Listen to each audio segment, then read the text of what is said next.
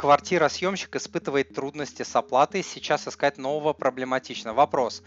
Продавать сейчас квартиру или когда рубль обесценится, что делать? Ох, у вас такой очень комплексный, очень большой, очень комплексный вопрос и куча вещей там. Давайте а, быстренько я попробую его на части а, разбить. Первый момент. Квартира-съемщик испытывает трудности, это временно. Дайте ему скидку, хорошую скидку, но сохраните его, потому что найти сейчас а, платежеспособного квартира-съемщика очень проблематично месяц, два, три простое запросто может у вас получиться, потеряете кучу денег. То есть вы его сохраните. Вопрос, продавать ли сейчас квартиру из-за того, что квартиросъемщик сейчас временно, из-за там вот этой коронавирусной фигни двух-трехмесячной а, карантина продавать квартиру, нет, это неправильное решение, то есть это пройдет, карантин отменят, людей выпустят на работу, все будет хорошо, экономика начнет э, восстанавливаться, а сейчас из-за резких движений начнете продавать, рынок, вот лично я верю, что рынок недвижимости э, будет сползать вниз, да, потому что доходы у людей э, из-за этого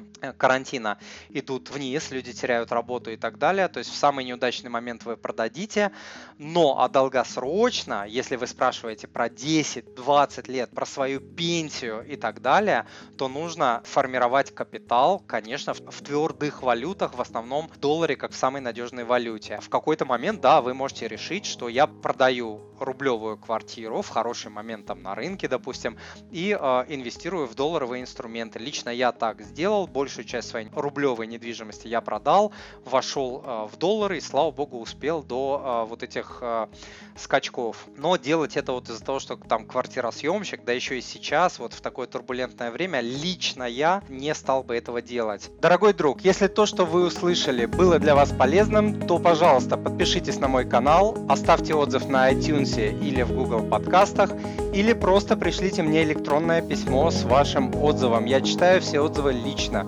Заранее большое спасибо.